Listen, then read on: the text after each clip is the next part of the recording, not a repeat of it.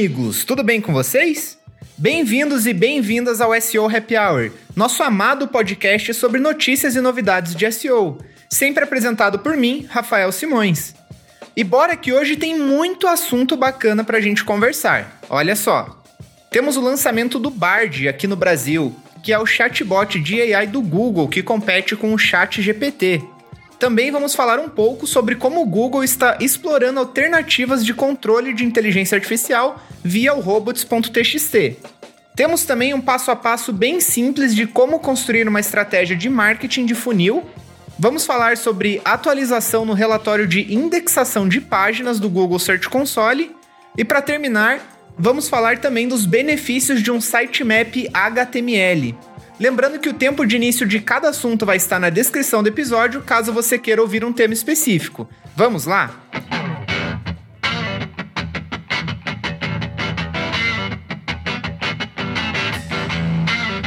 É, pessoal, o Bard chegou no Brasil finalmente. Na última quinta-feira, dia 13, o Google finalmente lançou o Bard aqui no Brasil. Se você passou os últimos meses trancado sem ler ou ouvir notícias, o Bard é o chatbot de inteligência artificial do Google, rival do ChatGPT da OpenAI. Ele foi lançado em fevereiro nos Estados Unidos e vem rapidamente se expandindo para outros países. Com o Bard, os brasileiros poderão explorar um vasto leque de recursos em seu idioma nativo. E essa iniciativa visa atender ao crescente interesse do público brasileiro em relação à inteligência artificial. De acordo com dados do Google Trends, as pesquisas relacionadas ao tema dobraram no Brasil nos últimos 12 meses. O interesse é evidente e reflete uma busca por entender como a inteligência artificial pode transformar a vida das pessoas, além de te mostrar como você ficaria grávida ou uma previsão da cara do seu filho no futuro. O pessoal está usando bastante essas inteligências artificiais generativas de imagem para ver como eles ficariam de formas diferentes, o que eu acho bem engraçado.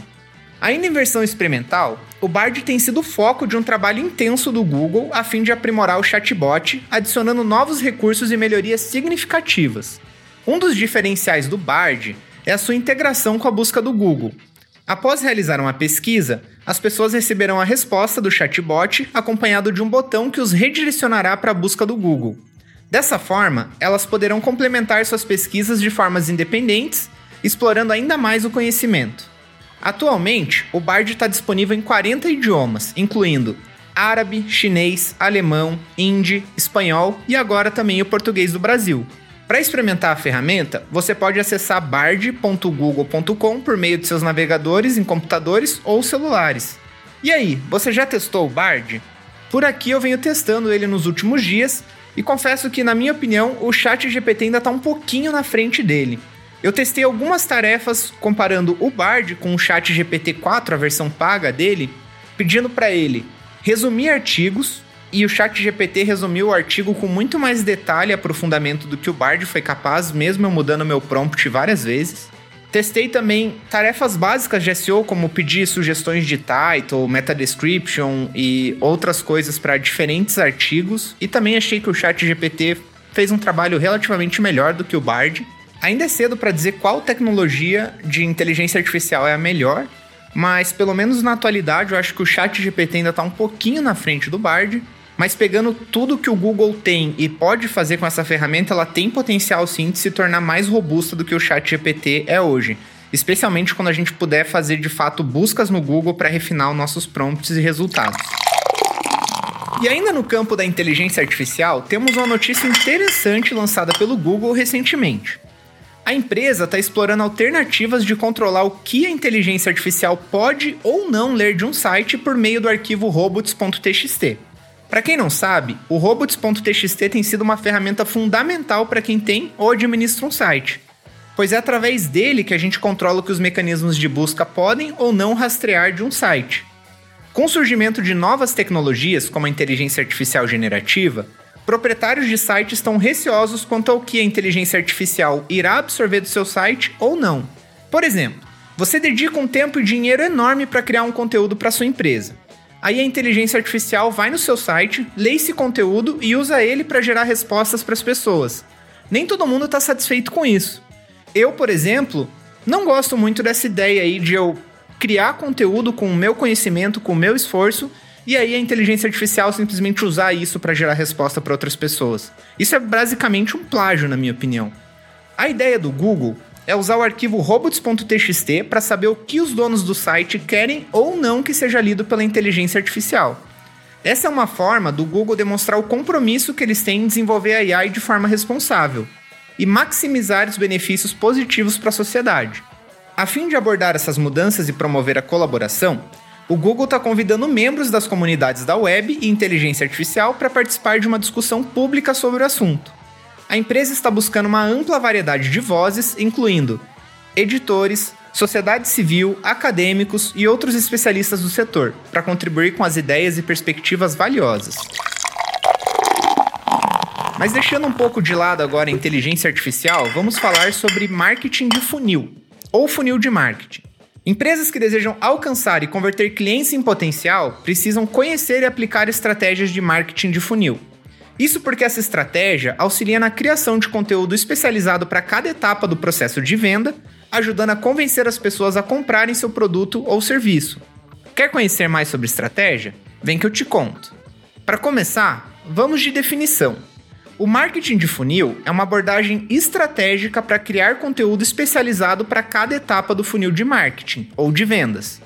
Nele temos o topo do funil, que também é conhecido como tofu, o meio de funil, que é o mofu, e o fundo de funil, que é o bofu.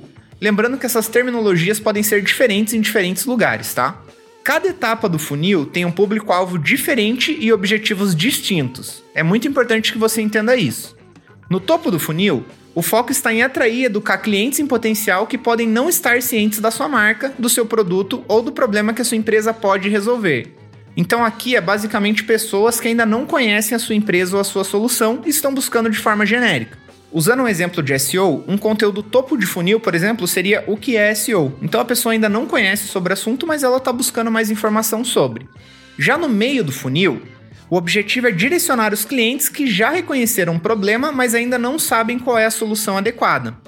Então, voltando ao nosso exemplo, a pessoa leu o conteúdo topo de funil e descobriu o que é SEO. E aí, de repente, no meio do funil, uma próxima busca que ela possa fazer é quanto que SEO custa. Porque ela viu que SEO é importante, ela quer fazer na marca dela, mas ela quer ter uma ideia de preço. Então ela está ali no meio do funil. E no fundo do funil, o foco é converter os clientes que estão prontos para fazer uma compra e estão considerando os produtos ou serviços da empresa. Então, no nosso exemplo de SEO ali, um conteúdo fundo de funil poderia ser principais agências de SEO, ou agências de SEO em Curitiba, ou agências de SEO para e-commerce. E dessa forma a pessoa já sabe o que ela está procurando e ela está de fato buscando opções nessa etapa da busca dela. Ao adotar uma estratégia de marketing de funil, as empresas são capazes de abordar os clientes em potencial em todas as etapas do processo de tomada de decisão, fornecendo o conteúdo certo no momento certo. Isso ajuda a nutrir o relacionamento, construir a confiança e também aumentar as chances de conversão. Além disso, ao oferecer conteúdo relevante e personalizado em cada etapa do funil, as empresas podem criar uma experiência mais envolvente e direcionada, melhorando assim a eficácia de suas campanhas de marketing. Agora que você já sabe que a estratégia de marketing de funil só tem a ajudar o seu negócio, é hora de botar a mão na massa. Então confira comigo cinco passos para colocar em prática a estratégia de marketing de funil na sua empresa.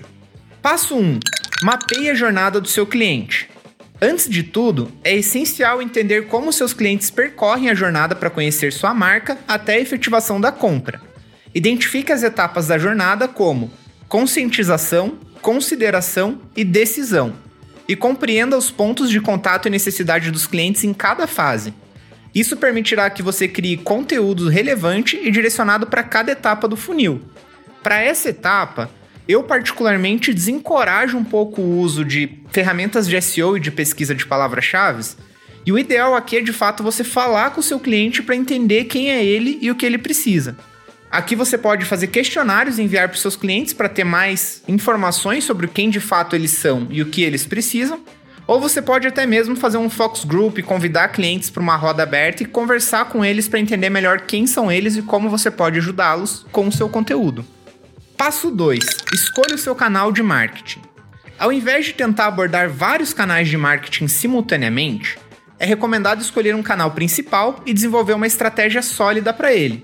Pode ser SEO, mas dependendo do seu cliente, pode ser rede social, pode ser mídia paga, pode ser vídeo ou qualquer outro canal relevante para o seu negócio. Foque em construir, executar e rastrear o desempenho do canal escolhido até obter resultados consistentes antes de explorar outros canais. Passo número 3: escolha bem os seus KPIs. Os KPIs são métricas essenciais para acompanhar o desempenho de suas ações de marketing. Escolha um ou mais KPIs relevantes para sua estratégia, como por exemplo, tráfego do site, conversão, tempo na página, taxa de rejeição, entre outros. Essas métricas ajudarão a avaliar o sucesso da sua estratégia e a fazer ajustes conforme o necessário. Passo 4. Crie conteúdo. Com base no mapeamento da jornada do cliente, desenvolva conteúdo personalizado para cada etapa do funil. No topo do funil, forneça conteúdo informativo e educacional para atrair e engajar um público amplo. Já no meio do funil, ofereça conteúdo mais específico que ajude os clientes a entender melhor seu problema e apresente solução como uma opção viável. No meio do funil, ofereça conteúdo mais específico que ajude os clientes a entender melhor seu problema e apresente a sua solução como uma opção viável. No fundo do funil, direcione o conteúdo para promover seus produtos ou serviços, destacando seus benefícios e também incentivando a conversão. Esse passo é o passo que a gente vê as pessoas mais errando aqui dentro da nossa agência. Por quê? Muitas vezes as pessoas criam conteúdo de topo ou meio de funil, mas dentro do conteúdo não tem nenhuma ação para que a pessoa ou visite outro conteúdo ou converta de alguma forma. E quando eu digo converter aqui, não necessariamente é converter em cliente, mas nesse primeiro ponto onde a gente está falando com o cliente na etapa topo de funil, às vezes a conversão pode ser uma inscrição numa newsletter, seguir a rede social ou outras coisas que vai tornar a pessoa mais próxima da empresa. Se você está produzindo conteúdo e o seu conteúdo não tem nenhum tipo de ação para as pessoas fazerem após ler ele, você está produzindo informação de graça, então cuidado com isso. E passo número 5 e último: acompanhe o desempenho e realize ajustes quando necessários. Então, monitorar o desempenho da sua estratégia é crucial para identificar o que está funcionando e onde podem ser feitas melhorias. Utilize ferramentas como Google Analytics e Google Search Console para rastrear métricas relevantes e avaliar o impacto do seu conteúdo e das ações de marketing em cada etapa do funil. Com base nos dados obtidos, faça ajustes nas suas táticas e estratégias para otimizar os resultados ao longo do tempo. E você notou alguma divergência nos seus relatórios de indexação de páginas do Google Search Console nos últimos dias? Pois é, o relatório de indexação de páginas do Google Search Console vai incluir mais detalhes quando identificar um problema. Mas fique tranquilo que essa mudança é apenas na forma de relatar o problema e não vai afetar o processamento de nenhum site. Então, resumidamente, o seu site não tem problemas novos o Google está basicamente dando mais detalhes sobre problemas que já existiam para facilitar o teu processo de identificar e resolver esses problemas. O caso é que, recentemente, alguns profissionais de SEO perceberam um aumento nos problemas relatados no relatório de indexação do Google Search Console. No entanto, o Google não publicou nenhuma explicação para esse problema, o que levou alguns a pensarem que os problemas estavam relacionados aos seus próprios sites. Com base nessa confusão toda, o John Mueller explicou no Twitter que o Google é atrasado na adição das anotações ao relatório e se desculpou pelo atraso. Ele afirmou que adicionaram mais informações detalhadas sobre problemas na indexação de páginas, o que pode levar a um aumento na quantidade de problemas relatados na ferramenta. Ou seja, o aumento nos problemas de indexação aconteceram justamente por conta da atualização no relatório. No entanto, é importante ressaltar que essa mudança é apenas na forma de reportar e não afetará o processamento do teu site nas buscas. Seu site possui um sitemap HTML? Você conhece os benefícios dessa estratégia, dessa estrutura? Bom, o sitemap é uma página que lista todas as páginas do seu site de forma organizada. É como se fosse um mapa do site que permite às pessoas navegar e encontrar facilmente o conteúdo desejado. O sitemap HTML é projetado para ser amigável para as pessoas, apresentando as principais páginas e também suas subpáginas em uma estrutura hierárquica.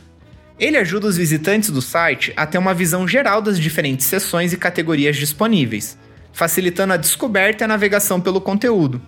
Mas antes da gente entrar no sitemap HTML, é bom destacar que existem dois tipos diferentes de sitemap: o sitemap HTML e o sitemap XML. Vou falar sobre cada uma delas para a gente entender a diferença juntos. O sitemap HTML é projetado para as pessoas do site, é uma página comum, escrita em linguagem HTML e visualmente apresentada para as pessoas, geralmente com links clicáveis para as diferentes páginas e seções do site. Já o sitemap XML é projetado para os mecanismos de busca, como o Google. Ele fornece informações estruturadas sobre as páginas do site para ajudar os mecanismos de busca a indexá-las corretamente. É escrito em uma linguagem de marcação específica chamada XML e segue uma estrutura definida, com informações sobre cada página, como a URL e data da última modificação. O uso de um sitemap pode trazer diversos benefícios para uma estratégia de SEO, e eu vou comentar alguma delas aqui com vocês. Número 1. Indexação eficiente. O sitemap ajuda os mecanismos de busca a rastrear e indexar as páginas do seu site de maneira mais eficiente, garantindo que nenhum conteúdo importante seja perdido ou ignorado pelos mecanismos de busca. Número 2. Descoberta de conteúdo atualizado. Se você atualiza frequentemente o conteúdo do seu site, um sitemap notifica os mecanismos de busca sobre as alterações recentes. Isso acelera o processo de descoberta do Google e ajuda a garantir que as versões atualizadas das páginas sejam exibidas nos resultados de pesquisa. Número 3. Melhora a compreensão da estrutura do site. Um sitemap fornece informações sobre a estrutura do seu site, incluindo a organização hierárquica das páginas e a relação entre elas. Assim, os mecanismos de busca entendem melhor como o conteúdo do seu site está organizado e como as páginas estão interligadas entre si. Uma compreensão clara da estrutura pode resultar em uma indexação mais precisa e uma experiência melhor para as pessoas. E número 4, ajuda a organizar sites complexos. Se o seu site possui muitas páginas e uma estrutura complexa, um sitemap HTML pode ser especialmente útil para organizar todo o conteúdo. Ele permite que as pessoas e o Google tenham uma visão geral do site e naveguem facilmente entre as diferentes áreas. Se você quer saber como criar o seu sitemap HTML, eu vou deixar na descrição desse episódio um link para você se inscrever na nossa newsletter. Lá a gente postou o tutorial bem bonitinho, é só você seguir. A news do SEO Happy Hour sai toda segunda-feira, então não perca. E chegamos no nosso momento Tira Dúvidas, onde eu vou responder dúvidas que vocês enviaram pra gente no nosso LinkedIn ou por e-mail. Lembrando que se você tiver alguma dúvida e quer que a gente responda nos episódios futuros desse programa, mande um e-mail para contato@sohappyhour.com ou procure a gente no LinkedIn. A primeira dúvida que temos hoje é da Clarissa Lopes. E ela perguntou o seguinte: Queria saber mais sobre content pruning.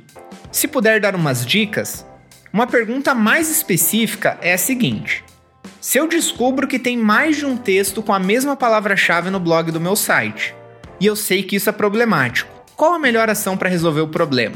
E a Luciana Puricelli respondeu esse comentário dizendo que ela também tem interesse sobre content pruning. Então vou desmistificar um pouco sobre esse assunto para vocês, tá? Vamos lá. O content pruning é uma estratégia de SEO onde você vai fazer uma auditoria de conteúdo do seu site para saber quais conteúdos estão atingindo os objetivos propostos a eles e quais não. Para os conteúdos que não estão atingindo o objetivo, aí o ideal é que a gente faça duas ações com eles.